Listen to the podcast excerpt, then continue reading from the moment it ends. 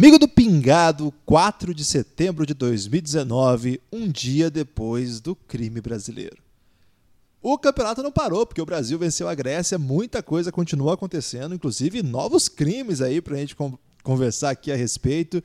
E eu, Guilherme Tadeu, estou mais uma vez ao lado de Lucas Nepomuceno, o Criminal Minds dessa Copa do Mundo, porque você tem mapeado muitos crimes, Lucas, tudo bem? Olá, Guilherme. Olá, amigo do Pingado. Não é culpa minha, Guilherme. Eu sou apenas um coletor aqui, um observador, um stat hunter dos crimes que estão sendo cometidos na China. É, a China já foi mais duro com a criminalidade, Guilherme. Agora tem coisa correndo por lá e nada acontece feijoada. É, hoje, quinto dia de competição do Mundial da FIBA, um, quatro grupos já definidos, sua classificação outras coisas importantíssimas, desdobramentos olímpicos que temos que mapear aqui, Guilherme. Várias coisas aconteceram sobre isso que vão deixar a competição, se era possível, ainda mais empolgante daqui pra frente. Como é que pode isso, cara? Então, tô animadíssimo para é. esse podcast. Esse dia definiu a última rodada da primeira fase dos quatro primeiros grupos, grupo A, B, C, D. Várias equipes já então encerram sua participação em busca de título ou coisas grandes na competição e agora vão se concentrar na outra competição. Todo mundo é obrigado a jogar cinco vezes, não dá para voltar para casa já. Então perdeu ou ganhou cinco jogos no mínimo. É, nós estamos falando evidentemente que parte metade daqui continua disputando título, continua disputando coisas grandes, e outra parte, a outra metade, já vai para reclassificação. Se for do continente específico, pode ter até vaga olímpica ainda. Se não, se for americano ou europeu, já era Deus vaga olímpica, não tem mais como. Lucas, Mas ainda o- briga por vaga no pré-olímpico mundial. Ainda tem verdade, ainda tem essa. Os 16 melhores times da competição, depois dos classificados olímpicos, também estarão, e aí sem. essa. é, Depender de convite, né? É, não, e, e sem número específico para confederações, Isso. né? Os primeiros, as vagas olímpicas que estão em jogo vai, vai classificar a partir da Confederação Continental. Já isso que nós estamos falando agora, que as vagas pro pré-olímpico são gerais, as 16 melhores depois dos olímpicos, no, em alguns casos até antes, por exemplo, com o continente asiático que não classifica ninguém para essa fase. E essa é uma notícia que é boa para começar a conversar aqui, Lucas. A China não conseguiu passar, mesmo com um grupo terrível que ela fez parte. Polônia, Venezuela, Costa do Marfim, ela conseguiu perder para a Polônia e hoje perdeu. Um jogo assim bem interessante da Venezuela, desde o começo dominando o placar, controlou ali o ímpeto chinês na tentativa de remontada, não sei como é que fala remontada em chinês, em mandarim, e sai da competição. São muitos dialetos, né, menos- Guilherme? Aí não dá pra gente falar Verdade. todos, né? E a China acaba dando adeus às, à primeira parte da competição. Quando a gente fala assim, dá adeus, ah, é porque é meio que costume, tá, gente? Tendo vencido apenas a Costa do Marfim, num jogo muito duro, mas conseguiu vencer. Lucas, a China não deixa saudade, mas ainda tem chance de vaga é, olímpica dentro dessa competição, não é? Tem todos os times que foram pro Mundial jogam pelo menos cinco vezes, Guilherme. É, todos os times que ficarem entre nono e vigésimo quarto vão jogar cinco vezes. Não, é nono? É, nono. E os que passarem jogam ainda mais, né? Os oito, os oito classificados jogam ainda mais.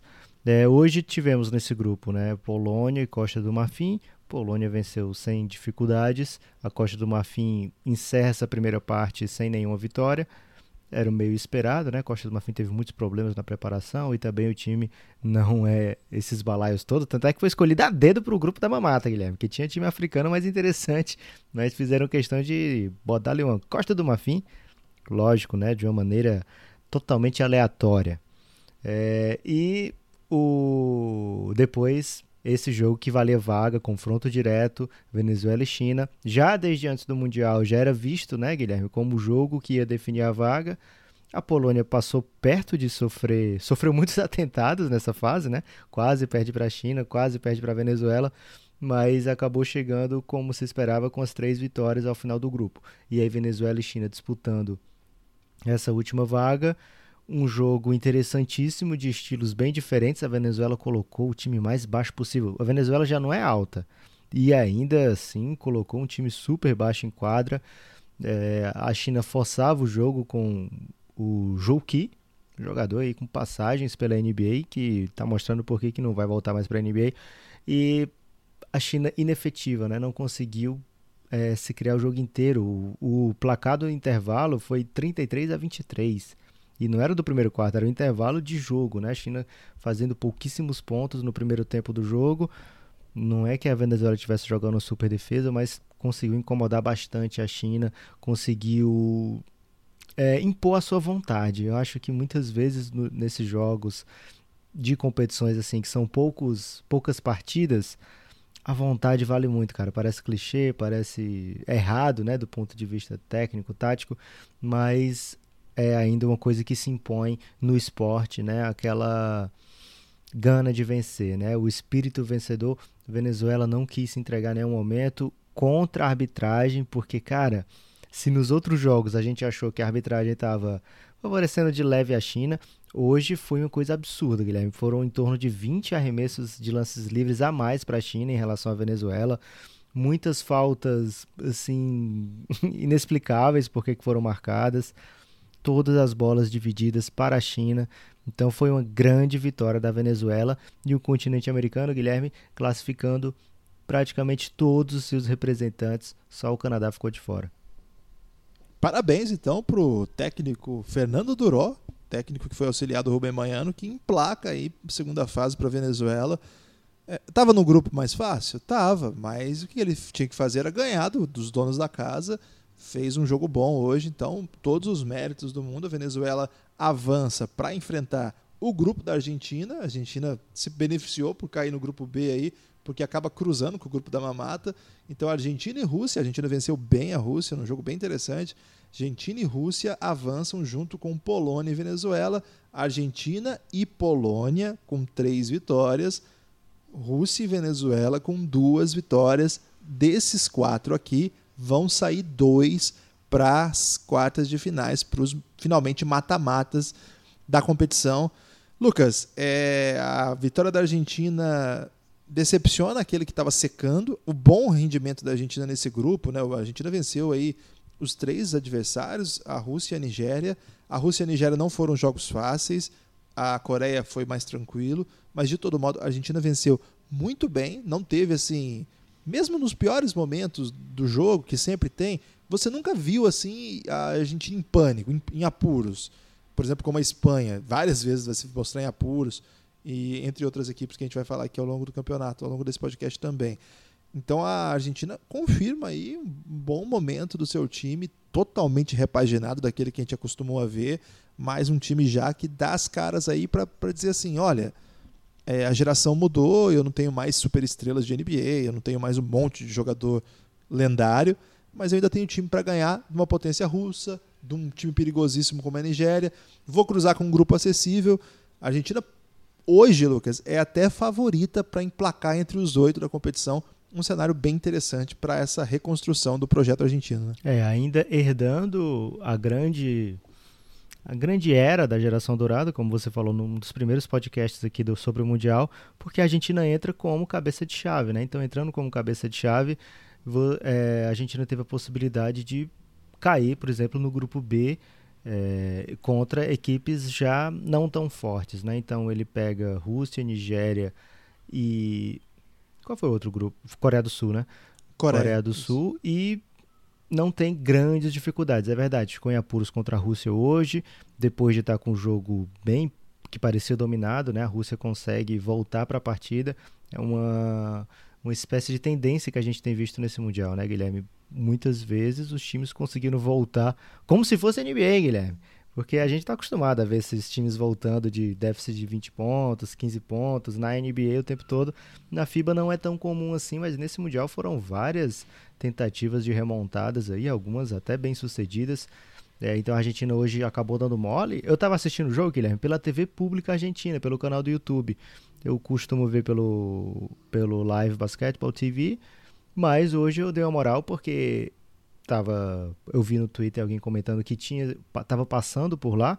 Eu sigo alguns argentinos, então vi lá alguém comentando e entrei lá no, na página do Twitter da TV Pública Argentina e a foto da capa Yannis com varejão.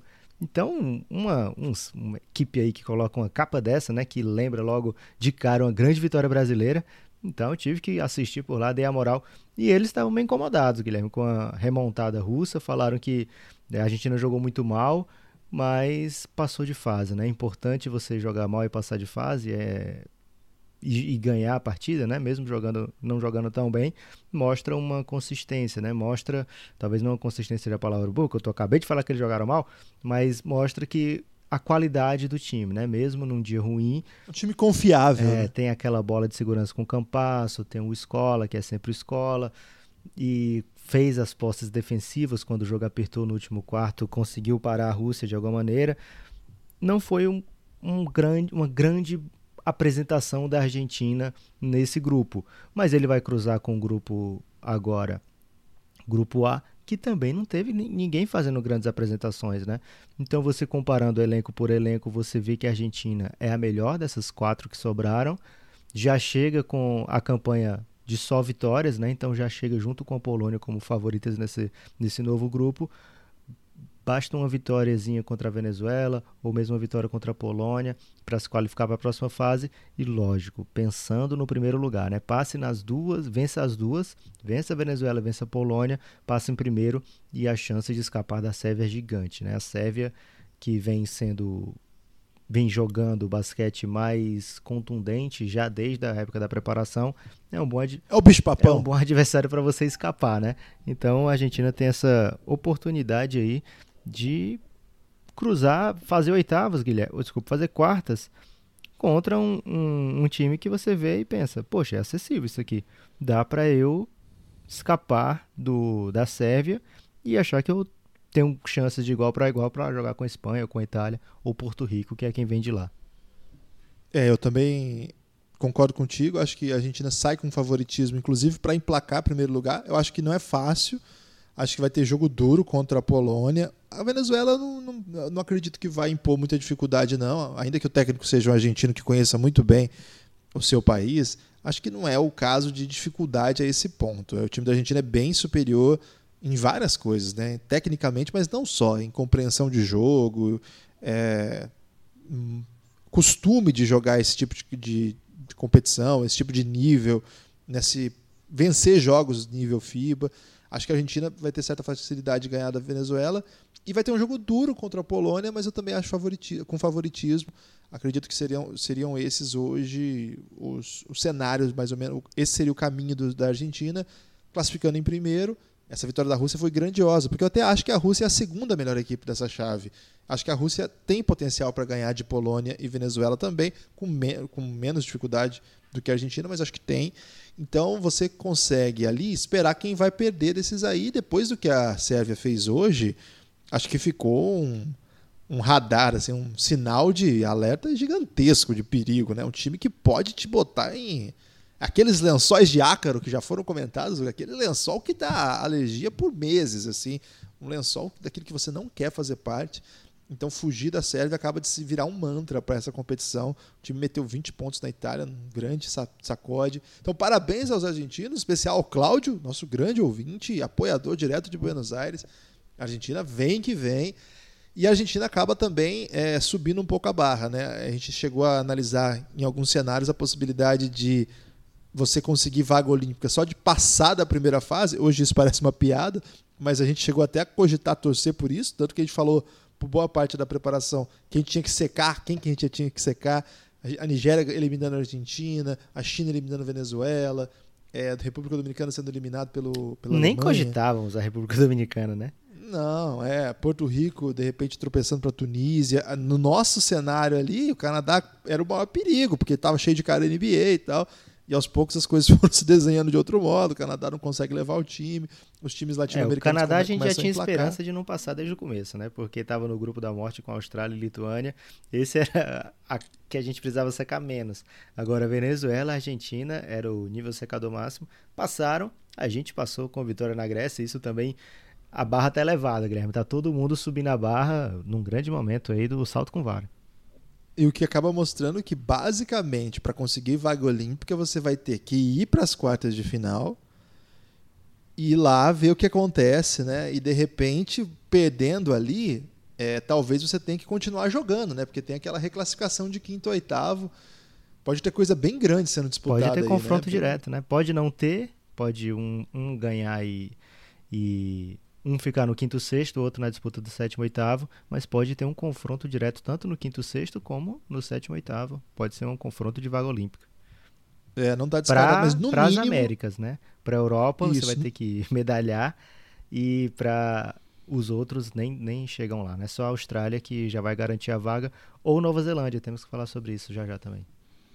Isso, então eu imagino que no mínimo tem que chegar entre os oito para conseguir vaga olímpica. É, não é um dado isso, muita coisa pode acontecer, isso não é um dado ainda. Mas o cenário está desenhado para que seja assim. No mínimo, ficar entre os oito. E para isso, de novo, vou ter que repetir o que eu falei ao longo de toda a preparação. Se o Brasil conseguir a vaga olímpica, não é obrigação, é façanha, porque isso significaria que o Brasil teria que vencer de, dessas três, pelo menos duas: Grécia, Turquia e Estados Unidos. E eu também colocava Montenegro aí, que eu acho que ganhar do time europeu ex-Yugoslávia nunca é fácil. Então, é façanha se o Brasil conseguir vaga olímpica. O primeiro crime já foi cometido. Falta mais um. Dois se a gente incluir Montenegro aqui. Dá. Depois de ontem, eu acredito em qualquer coisa, porque de fato eu não acreditava nada que o Brasil ia ganhar da Grécia. Então, não dá para desacreditar Você tem mais. pouca fé, Mas, Guilherme. Tô só esperando o Petrovic falar assim: já sei como parar o Jokic, e aí eu entro no bonde. Ele tem que parar o Bogdanovic, assim, Guilherme. Mas acho que é importante a gente falar isso para não ficar também uma coisa assim. É, acho que quando a gente ganha, fica certo o ufanismo de ah, vocês não respeitam nossa, nossa história, nossa tradição. Blá. Cara, respeita. A questão é, eu tô. Ao dizer o quanto era difícil isso acontecer, eu tô valorizando o feito. É uma façanha ganhar da Grécia do Antetokounmpo. Vai ser uma façanha ganhar da Grécia e dois, tá? nesse caso quatro dias depois, da Turquia vai ser emendar resultados positivos contra potências olímpicas. Cara, não é fácil fazer isso. Então, se o Brasil conseguir mesmo vaga olímpica, o que a gente está colocando como possibilidade desde o começo, mas muito difícil, o nome disso vai ser façanha. Guilherme, o Brasil nem jogou nome. hoje. Você tá falando tanto de Brasil, cara, que esquisito. Ah, mas é o que importa agora. Até parece que o Brasil teve uma grande vitória aí, recente. É, rapaz, hoje de manhã eu só pensava na Grécia, até escrevi lá, vai começar Grécia e Sérvia. O pessoal começou a mandar lá no Twitter. Calma, tá com pensamento obsessivo. é porque esse jogo a gente assistiu muitas vezes, passou o VT várias vezes. Grande narração de Rob Porto. Ontem não deu tempo de falar isso, porque tinha bastante coisa, mas, pô, maravilhoso. Rodrigo, Marcelinho, muito bem. Lucas, é, Argentina, Rússia. A gente aponta aí como potencialidades. Polônia e Venezuela compõem essa, esse primeiro grupo aí que vão definir agora já a próxima fase. Agora tem o grupo dos desesperados aí. A China, Costa do Marfim, Nigéria e Coreia. Aqui tem uma pequena história, né? Porque dos asiáticos, o único que tem vitória até agora é a China. Claro que ainda tem para jogar amanhã Japão, mas você não acha que o Japão vai ganhar dos Estados Unidos. E tem ainda as Filipinas que a gente. Não, Filipinas foi Tem hoje. Jordânia. A Jordânia. Isso, a Jordânia que vai ter que jogar contra a Alemanha amanhã. A Alemanha não vai ganhar da Jordânia, vai saber, porque a Alemanha está jogando basquete bom, mas não vence, né? Então não sei.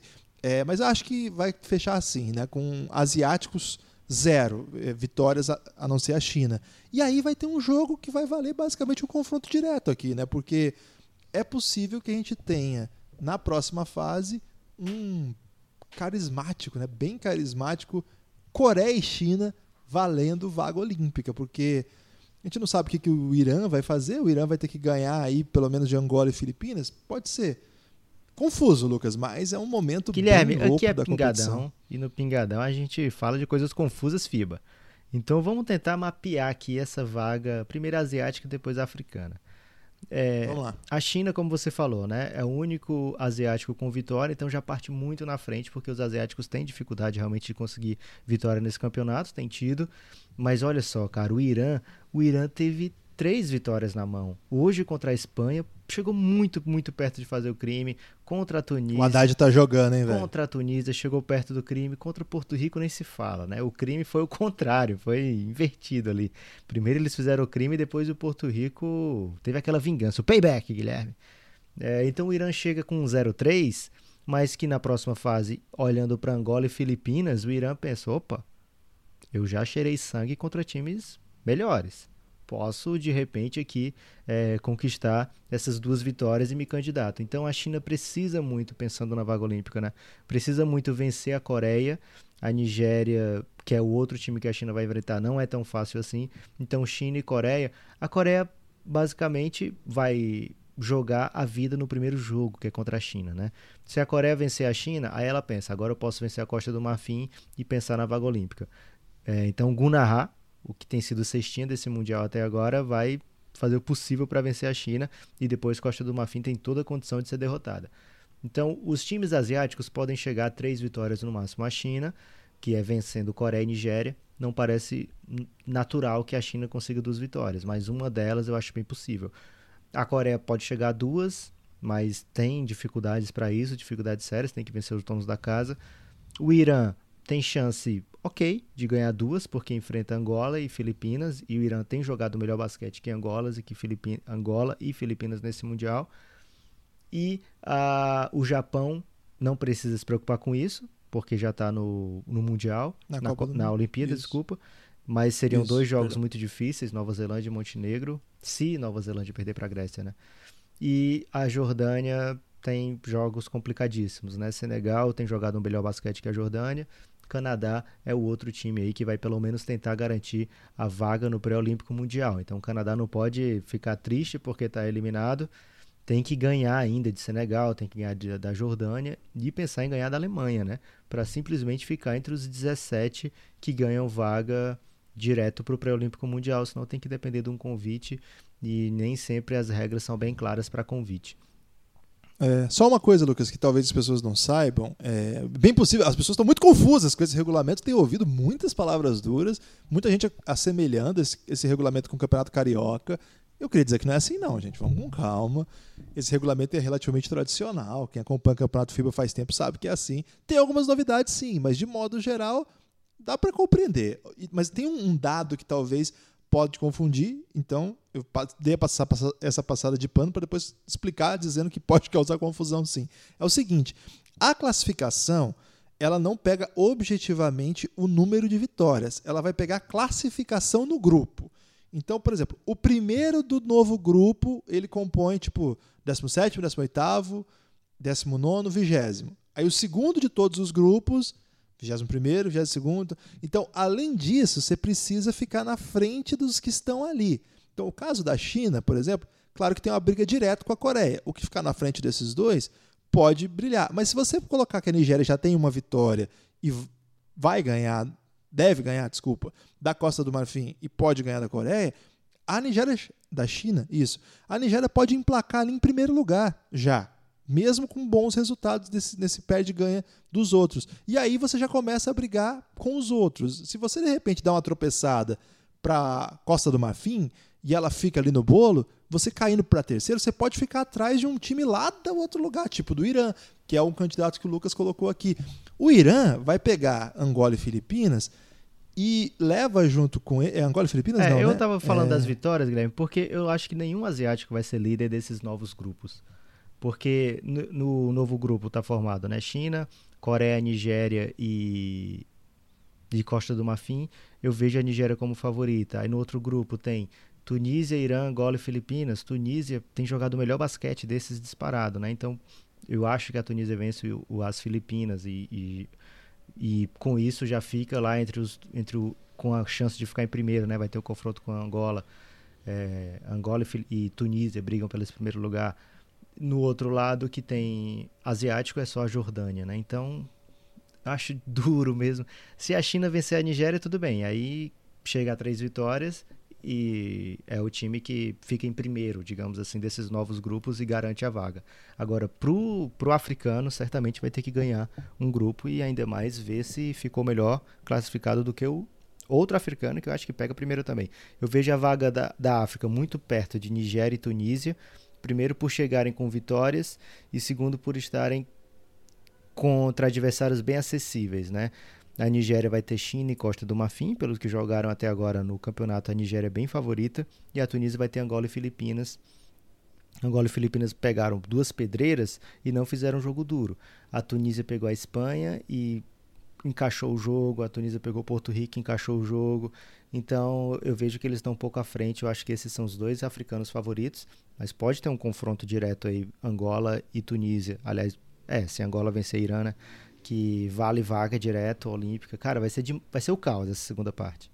É, é, a gente falou bastante disso aqui, porque o campeonato, de fato, muito mais divertido é os, dos que vencem, mas agora basicamente cria-se um subcampeonato desses times todos que estragaram a primeira fase aí pro técnico da Sérvia. Esses times aí que estavam tomando sacode, ou até perdendo jogos duros. Eu vou dizer que nenhum eles... deles bateu tanto quanto a Sérvia bateu na Itália hoje, Guilherme. Então... A Sérvia hoje estava violentíssima. Então, é... vai ser muito legal. Tem, tem duas histórias agora para acompanhar. Claro que a história mais famosa tá todo mundo sabendo, mas aqui do Pingado é espaço pro cult, né, Lucas? Aqui a gente privilegia as histórias que estão disponíveis no basquete. A gente não fica escolhendo por vitrine. Aqui é. Aqui é, aqui é pingadão. A gente olha para todos. É, aqui a gente é anti o técnico lá da, da Sérvia, que só quer ficar falando de, de estrela, né? Que hoje ele até reclamaria da Itália, né, Lucas? Porque foi um sacode. Mas então, essas duas vagas estão em disputa ainda. A vaga olímpica dos asiáticos e a vaga olímpica dos africanos. É nisso que nós vamos prestar E dos oceânicos atenção. depende muito de amanhã, Nova Zelândia e Grécia. Eu acho que a Grécia vem para a vitória, mas se a Nova Zelândia cometer o crime, aí passam Nova Zelândia e Austrália e eles ficam ali na, na Berlinda, né? Quem é que vai ter a melhor classificação entre os dois? a Austrália vai pegar um grupo com Lituânia, França e República Dominicana, então eu acho que já sai bem na frente por ter a República Dominicana na frente e por ser um, uma equipe mais qualificada também. E a Nova Zelândia tem que vencer a Grécia, depois pensar em vencer Estados Unidos, pensar em vencer em Turquia. Então a vaga está se oferecendo para a Austrália. Caramba. É, eu, depois do que aconteceu com o Brasil e Grécia, Lucas, eu acho que a gente. Eu vou sempre respeitar muito o improvável, mas é bem louco para mim que a gente esteja falando hoje da possibilidade da Nova Zelândia eliminar a Grécia. Assim, de verdade, eu acho que de fato o imponderável está entrando em quadra. É muito louco o que tem acontecido nessa Copa do Mundo em vários momentos. Não é só a eliminação do Brasil, mas acho que a eliminação do Brasil, a vitória do Brasil é o feito mais improvável de todos os que enfrentaram times grandes até agora. Teve vitória improvável? Já, teve sim, mas que se concretiza mesmo. Acho que é, o Brasil é o primeiro é porque que a Alemanha, um a Alemanha não era top 10, né? A República Dominicana vence a Alemanha e talvez seja mais raro isso acontecer do que o Brasil vencer a Grécia. Mas falando assim de favoritos, realmente a medalhar, a Alemanha está longe disso e a Grécia era visto como terceira força, segunda força desse mundial, top 5 no mínimo, né? Então realmente foi uma, uma grande vitória do Brasil inesquecível. A maior façanha da competição foi a vitória do Brasil até agora. Pode acontecer mais coisa aí. Eu devia ter aprendido com os troianos a não confiar tanto assim nos gregos, Lucas, mas acontece. Então a gente vai continuar acompanhando aqui os cenários possíveis e sempre colocando as possibilidades. Nova Zelândia tem um time que mata muita bola, joga muito em velocidade. Nunca se sabe o que pode acontecer, de verdade. Então, vamos acompanhar o que, que vai ser esse caos. Lucas, agora também falando dos vitoriosos, dos grandes times da competição, e hoje dois deles se enfrentaram. Uma vitória, não sei nem usar o adjetivo que eu estava preferindo, porque ainda estou com fome e com sono, queria dizer isso aqui. A fome e o sono têm me acompanhado nessa competição. Lucas, a Itália passou por cima. É, a Itália foi surrada pela Sérvia na bola e também na mão, Lucas. Apanhou também. É, os dois soltaram o braço ali, Guilherme, seus momentos, cada um com os seus braços.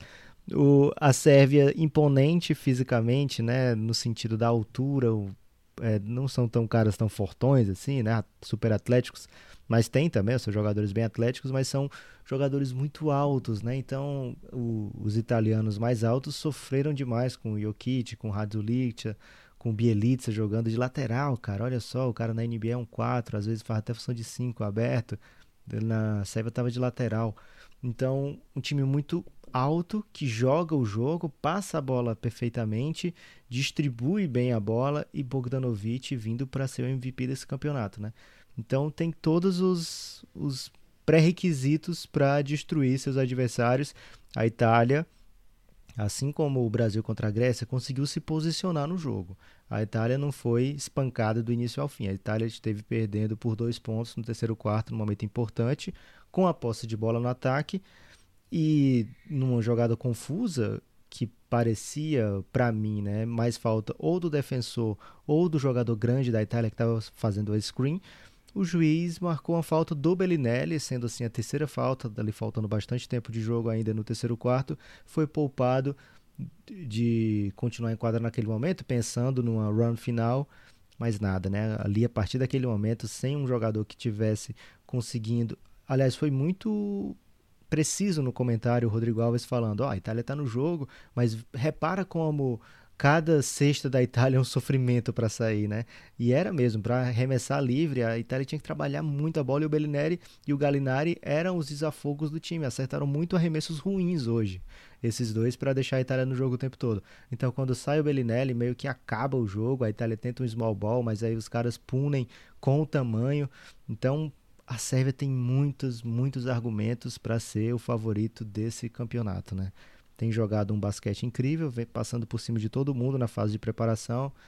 É, não passando por cima como foi hoje, um placar bem elástico, né? Teve vitórias apertadas na preparação, né? Contra a Grécia, contra a própria Itália. Mas é, dessa vez, hoje, nesse Mundial, tem feito apenas partidaças e chega à próxima fase. É, vai pegar Porto Rico de cara, Porto Rico é um super franco atirador, mas é bem difícil, né? Quando você tem a Sérvia com tantas opções do outro lado. E depois enfrentar a Espanha, talvez uma disputa direta pelo primeiro lugar do grupo e pegar do outro lado uma matinha, né? Que seria. Não quero nem projetar tão para frente, não, Guilherme, mas seria uma daquela galera lá dos grupos da Argentina e. Argentina ou Polônia. Argentina e Polônia. Passando em primeiro, tem essa prerrogativa. Se passar em segundo, aí ele vai ter que pegar uma pedreira na semifinal, que vai ser o Brasil, que vem de primeiro lá do outro lado. ok, ok. Maravilhoso. Vou empolgar, hein, Lucas? Eu sou muito contido, Lucas, mas o bicho tá pegando agora. Porra, se o cara não se empolgar depois de outro, vai se empolgar quando, né? Às vezes a gente tem que se entregar à emoção. Ô, Lucas, seguinte, é a impressão que eu tive do time da Sérvia é o seguinte: eu estava com muito medo de algumas coisas da Sérvia darem errado, principalmente um time muito pesado. É, é, um time muito alto mesmo, que força nessa ideia de jogar com dois pivôs boa parte do jogo. E eu, a minha maior dúvida era quando um time espaçasse bem a quadra, tivesse vários chutadores espalhados que pudessem ameaçar e ao mesmo tempo encarar do outro lado da quadra no jogo, como que eles se sairiam, porque de fato é um time que apostou em levar um monte de pivô, né? Joga com Milutinov, Jokic, Boban, Radulik, esses caras geralmente ficam dois em quadra. E a grande interrogação era como que chegava é, o Nemanja Belica, ele chegou a não participar de amistosos, ficou fora no início. Então, se ele não tá, muda muito essa lógica. Por quê? Porque aí você não consegue ter esse cara que joga aberto. Tanto que o Lucas ele tem que jogar na 3 porque tá cheio de pivôzão. Mas ele também é a opção quando o time precisar de um 4 que faça esse jogo ainda com, com bastante força física, mas muito alto. Eu, eu tinha essa dúvida. E para mim, o protótipo ideal de time que poderia dar trabalho para eles era a Itália. e olha o que aconteceu. Eles meteram 20 pontos, né? Foi assim. Não foi um jogo simples, é, eles demoram um pouquinho para encaixar. A Itália, em vários momentos, consegue impor esse ritmo alucinante. Várias bolas bem trabalhadas, encontraram jogadores desmarcados. É um time que joga para isso mesmo, não era demérito da Sérvia, são questões de estilo. E eu acho que passou muito bem no teste. É, a opção parece que vai ser trazer o Belic a posição 4 em situações assim. Tira um pouco da força ofensiva, a força de, de, peso né, de dois pivôs, mas acho que dá essa impressão, dá essa flexibilidade que o time, para mim, precisava responder ainda. Então, é boa notícia esse jogo, mais do que simplesmente o resultado. Acho que foi um dilema tático que estava me, me amedrontando. Não sei se a gente falou sobre isso no ar ou fora do ar, porque eu estou conversando muito com você, Lucas. Isso me preocupa. Mas é, era uma coisa que eu estava tava como interrogação, assim, e acho que passou bem. É, você falou bastante também sobre os Estados Unidos não terem pivôs, né? Eu, no último jogo eles sofreram muito com o Semi Erden. Eles estão jogando em vários momentos com Harrison Barnes, jogando Miles Turner, o único pivô que joga minutos relevantes ali em jogo de, em momento decisivo. E, cara, para os Estados Unidos pararem esse time, uma vez que eles vão ter opção para o outro estilo também, hoje, pela primeira vez, desde tudo, claro, eu vi o jogo dos Estados Unidos ontem, estou muito influenciado por isso, e vi isso hoje. Pela primeira vez, você sabe que eu estou sendo muito assim, não sei, eu gosto muito dos Estados Unidos, eu acho que esse time é muito bom, não sei se eles. Eu entendo que ele é mais fraco que a média, mas eu acho que ainda. Hoje eu fiquei com medo medo não, porque eu acharia muito divertido os Estados Unidos não serem campeões, mas hoje eu, eu falei, ok, isso pode acontecer muito, isso é muito mais possível do que eu imaginava. Acho que esse foi o recado que a Sérvia deu. Enquanto isso, Lucas, do outro lado do, da chave, lá da, do, do lado da Espanha... Pera, pera, não é assim, Guilherme. Ah, não? Você quer falar mais? Desculpa. Primeiro temos que dizer que Angola venceu na prorrogação Filipinas.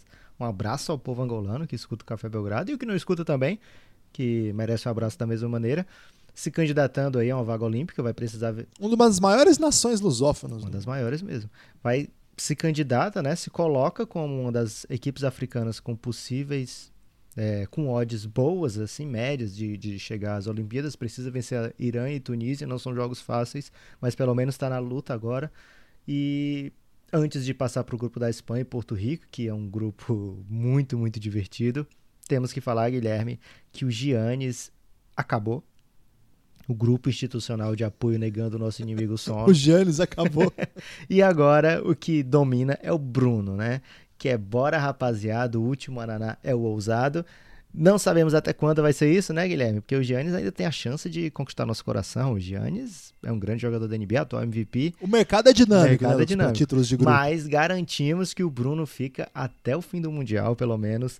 E olha, Guilherme, tenho que agradecer o carinho do povo, porque, cara, recentemente o, o Bruno tem recebido muita, muita, muita gente, muita gente boa. O Henrique Delatore entrou causando caos esse mês, né? Esse mês de agosto agora, mas depois dele ainda veio o Gerson, veio o Matheus, veio o Fernando Lucas, muita gente influenciada pelo, pelo caos que, ainda como Giannis, esse grupo causava, né? No Mundial, a galera tá amando acompanhar os jogos por lá, todo mundo compartilhando coisas como. Pode falar links, Guilherme? É... Melhor não. Né? Claro. Né? Pode falar links? Pode, você até falou que teve o link da TV Pública. É, isso. Lá. Links da TV Pública Argentina e outros também. É, compartilhando. Para matérias de competições. Matérias, compartilhando experiências. Muita gente falando, ah, sou, também sou da Bahia, então é, vai chorar no pé do caboclo, né? Que é pro Gianni. Maravilhoso aí. Eu, eu, ontem eu não consegui falar sobre isso, mas eu achei maravilhosa. Diz que existe uma expressão na Bahia que vai chorar no pé do caboclo é alguma coisa do tipo, vai chorar na cama que é lugar quente, é, né? Então. Só que bem mais legal, bem mais basquetebolístico, né? Sim, e muito apropriado pro dia. Entrou o Rafael Castro, Francisco Juarez, Guilherme, que é provavelmente o maior Francisco Juarez aí dos últimos, dos últimos décadas, né? É, Danilo e Victor, esses são os últimos que entraram no Bruno recentemente. Abraço a todos eles e a todos que estão pensando aí: será que eu entro, será que eu não entro? Cara, vale a pena que o caos é intenso causa intenso e se você não quiser entrar no Giannis, a gente pode até te perdoar. Você não vai dizer como é não que sei. entra no, no, Bruno? Porque no Giannis não dá mais, Guilherme. No momento tá ah, fechado. Ah, verdade. O Bruno, isso é o, o grupo de Telegram do Café Belgrado, das organizações Café Belgrado. Você pode apoiar o Café Belgrado. Esse, para entrar no grupo, é o apoio Insider, de 20 reais mensais. Tá quantos centavos por o... dia, Guilherme? Dá cerca de 73 centavos. A última conta que me passou foi o Rafa. 67, cara. Você tá em fevereiro o tempo todo, Guilherme. Só pode. Para dar. Eu tô querendo, eu tô querendo aumentar esse valor, que tá muito barato. e tem ainda, claro, o esse é para entrar lá no bate-papo, lá trocar uma ideia com a gente, com essa comunidade maravilhosa, mais de 150 pessoas já, o dia inteiro falando de basquete, com muita, é, é muito legal mesmo. Agora, se você quiser só ter acesso, só entre aspas, porque se você quiser ter acesso a 80 horas de podcast exclusivos, aí você pode apoiar o Café Belgrado a partir de R$ reais, cafébelgrado.com.br, R$ reais mensais. Nove, ô Lucas, nove, sinceramente, nove hoje em dia tá pagando uma coxinha e um café e a pessoa ainda fica com fome, mais fome, porque é carboidrato branco, fica aqui a, a denúncia, mais fome e aí aumenta o colesterol. Então fica aí a crítica. E tem que gastar muito mais do que nove reais para comprar o remédio, Guilherme. Minha nossa, né? Então cafébelgrado.com.br é uma coxinha e um café só, a menos por mês, e você vai ter acesso a mais de 80 horas de conteúdo. É muita coisa mesmo. Você, seu, pod, seu ouvido nunca mais ficará vazio de podcast. De verdade. Não tem como ficar sem podcast. cafébelgrado.com.br. Vamos falar do grupo C, então? Ah, só, só para eu te falar, é, você, se você não sabe do que eu tô falando, tá chegando agora na cobertura do Mundial, entra no cafébelgrado.com.br que lá você vai ver tudo que você tem acesso. Todos, tudo não, porque tem coisa que a gente não botou lá ainda, mas quase tudo que você vai ter acesso só de apoiar imediatamente. Né? Não é que aquilo que a gente já produziu fica para trás. Não. Tudo está lá ainda, está disponível, basta você apoiar cafébelgrado.com.br e tem também PicPay. PicPay. Pic, Agora sim. PicPay, desculpa. PicPay, para falar duas vezes, que só uma vez dá azar, lá no PicPay, arroba o Café Belgrado. Também, é, que começa com C de Café Belgrado, Guilherme? Nem começa, né? O grupo C, Espanha, Porto Rico, Tunísia e Irã nos previews a gente falava, ah, esse grupo aí não vai ser tão legal porque a Espanha é muito superior. não foi isso não, Guilherme. Todo jogo a Espanha teve que suar muito. Ela chega na próxima fase bem com três vitórias, né? O que deixa a Espanha muito perto de, de passar para as quartas, mas ao mesmo tempo ela não passa uma confiança de um time, de um super time, né? De um time que a gente está acostumado a ver é, vencendo com certa tranquilidade a concorrência no mundo FIBA Dessa vez a Espanha suou para vencer Irã, Tunísia e Porto Rico. Essa não estava no script, né, Guilherme?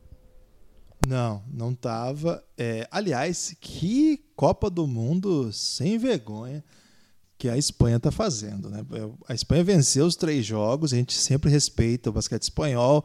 A gente que acompanha o basquete nesse século tem que respeitar o basquete espanhol. É o basquete campeão mundial de 2006 é o basquete que medalha em Olimpíada frequentemente, que toda vez que você vê pela frente você teme. É um basquete que sempre tem jogadores estrelas na NBA, inclusive tem dois irmãos que são os únicos irmãos campeões da NBA. Então, só tem respeito pelo basquete espanhol. Um deles, inclusive, está nesse time, foi um dos responsáveis pela vitória de hoje. Agora, não dá para jogar o que eles estão jogando, não. Não dá para suar para ganhar de Tunísia, Porto Rico e Irã. São times respeitáveis, são. nenhum desses aqui é Jordânia. Nenhum desses aqui é Costa do Marfim. A gente até quando no preview falou, olha, são times do basquete FIBA, são times que sabem jogar, são times com jogadores espalhados em ligas relativamente competitivas. Mas a Espanha, pelo amor de Deus, a Espanha chegou a ficar atrás no quarto período contra Porto Rico e contra o Irã. Contra a Tunísia, não, mas contra a Tunísia ele perdeu o primeiro período, chegou a ficar seis pontos atrás no segundo período. Meu Deus, a Espanha era para estar tá jogando melhor é o mesmo técnico, é uma geração que está se cambiando, então parece aquele trabalho de entre safra. Agora, Lucas, eles vão pegar Itália e Sérvia. Eu não duvido de nada aqui, porque a Espanha sabe jogar, tem jogadores muito, muito bons.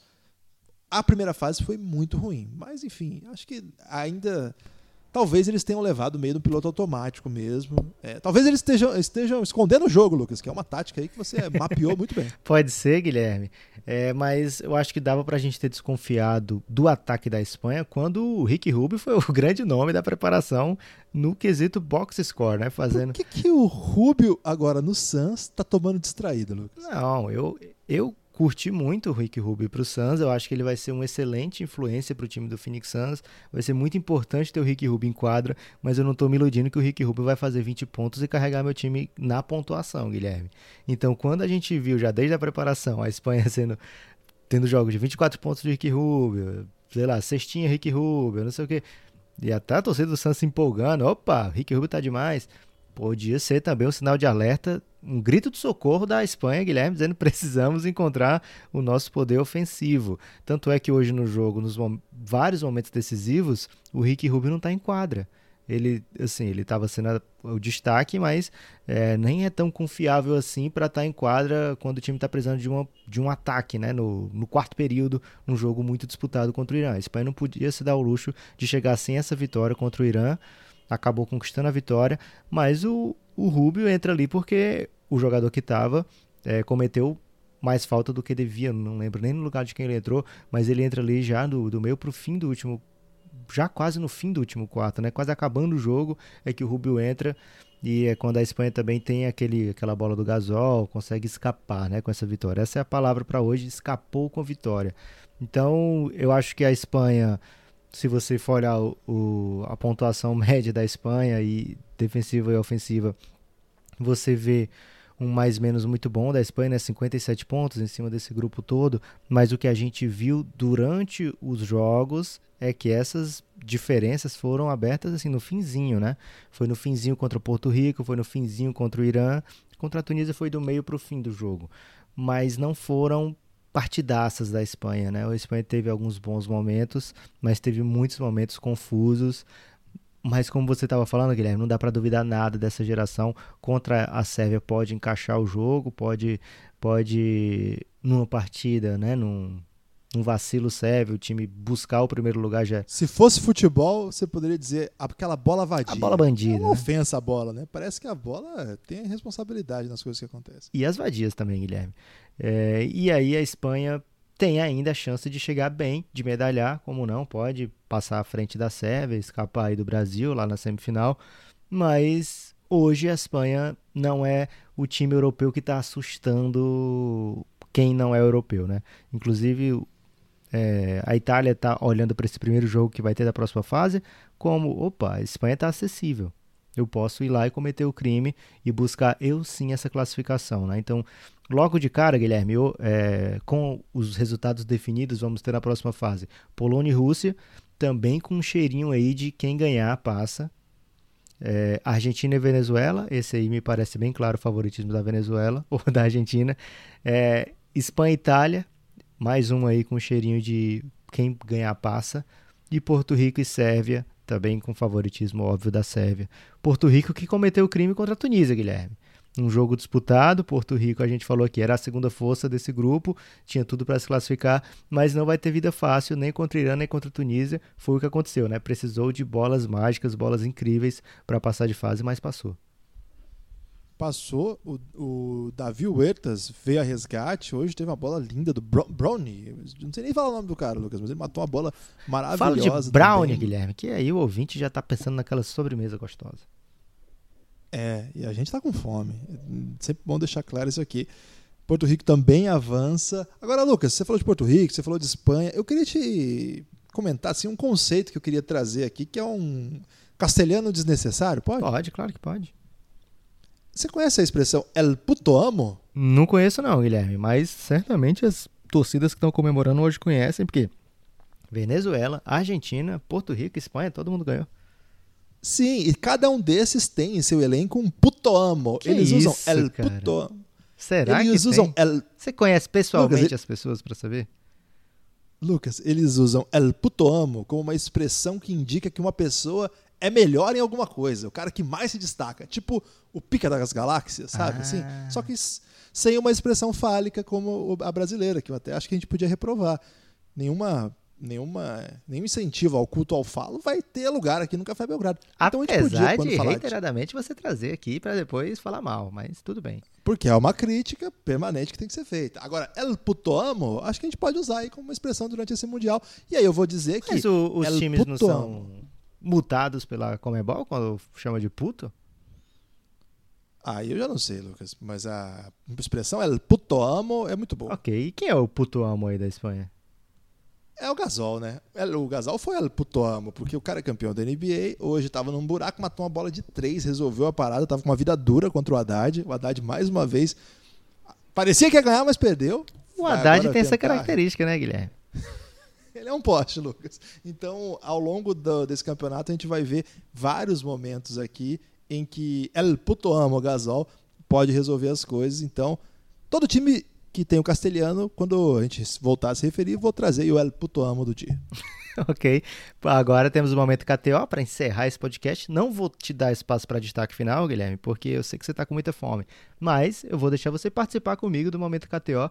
Vou escolher um jogo, você escolhe outro, pode ser? Pode ser, vamos lá. Então, o meu momento KTO vai ser Lituânia e Austrália Né? Nem porque eu acho que tem aí uma grande zebra para você Jogão. apostar, ganhar, nem nada, não. É porque, cara, esse jogo vale muita, muita coisa, né? Porque são dessas chaves GH. É, ninguém quer pegar a França primeiro, de cara. Quem ganhar aí escapa de pegar a França logo de cara, vai jogar com a França depois. Mas pelo menos já evita esse confronto logo para saber o que, que vai acontecer. Prefere começar com a República Dominicana e quem sabe já garantir sua vaga. E então vale muita coisa, né? Lituânia que entrou como terceira força do grupo, segundo. Não, terceira grupo desse novo grupo, né? Como França, pensando em França, Alemanha que seria, Lituânia e Austrália. Se colocava Austrália e França à frente da Lituânia. Agora a Lituânia já está como favorita lá na KTO, Guilherme, pagando 1,60 pela sua vitória. E a Austrália pagando 2,26. Uma chance de crime aí. A Lituânia tem jogado o melhor basquete até agora.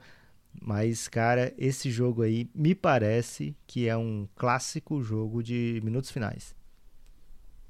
É engraçado, o momento KTO meu vai ser duplo. É, Brasil contra Montenegro e Turquia contra a República Tcheca estão, no momento que a gente está gravando, exatamente com as mesmas odds, Lucas. A KTO acha que Brasil e Turquia têm o mesmo nível de favoritismo diante de Montenegro e República Tcheca, a Tchequia, desculpa, perdi tempo falando. A novo, o novo país agora chama Tchequia, aqui no Café Belgrado pelo menos. Lucas, é sempre então, importante a gente salvar duplo. esse tempo, Guilherme. É fundamental. Então fica aí, é, Brasil pagando 1,26, estão com favoritismo relevante. E é curioso, porque o Brasil ganha da Grécia e tem exatamente as. É, vai vencer um adversário que não ganhou de ninguém, está jogando muito mal, tomou sacode nos dois jogos que, que jogou, e ainda assim tem sido analisado com o mesmo favoritismo que a Turquia diante da República Tcheca. A República Tcheca já venceu alguém nesse campeonato e a Turquia vem de derrota, né? Então é até interessante uma coisa aí para ficar atento. Não sei o que pode acontecer aí nessas odds, tendo a achar que os favoritos vão vencer, mas nenhum dos dois vai ser jogo fácil mesmo, assim, vai ser muito pesado. E esses três jogos são aqueles que não são as mamatas do dia. De modo geral, amanhã tá cheio de jogo que deve ser sacode pela previsão da KTO, a gente não sabe, porque às vezes crimes acontecem. Isso ficou muito claro esse ano. Lucas. Ficou muito claro, vamos ficar de olho aí na Nova Zelândia contra a Grécia, valendo vaga. É, Guilherme, pra você tá pensando assim, por que o momento KTO? Porque a KTO tá ajudando o Café Belgrado a fazer essa cobertura diária aqui do Mundial. Você entra lá, kto.com, coloca o cupom Belgrado20, manda um recado para eles no Instagram que você ganha free bets. Qualquer dúvida que vocês tenham, podem perguntar lá no Instagram da KTO que eles vão ter muito prazer em tirar suas dúvidas e mandar essas free bets aí para você gastar distraidamente, quem sabe no Brasil e Estados Unidos, Guilherme. Eu falei para as pessoas não apostarem as free bets em Brasil e Grécia e me arrependi. Acontece, Lucas. Às vezes você falha, embora nesse a Copa do Mundo você tá brilhando, hein? Abração, Guilherme. Forte abraço. Obrigado. Você é o puto amo do, da Copa do Mundo?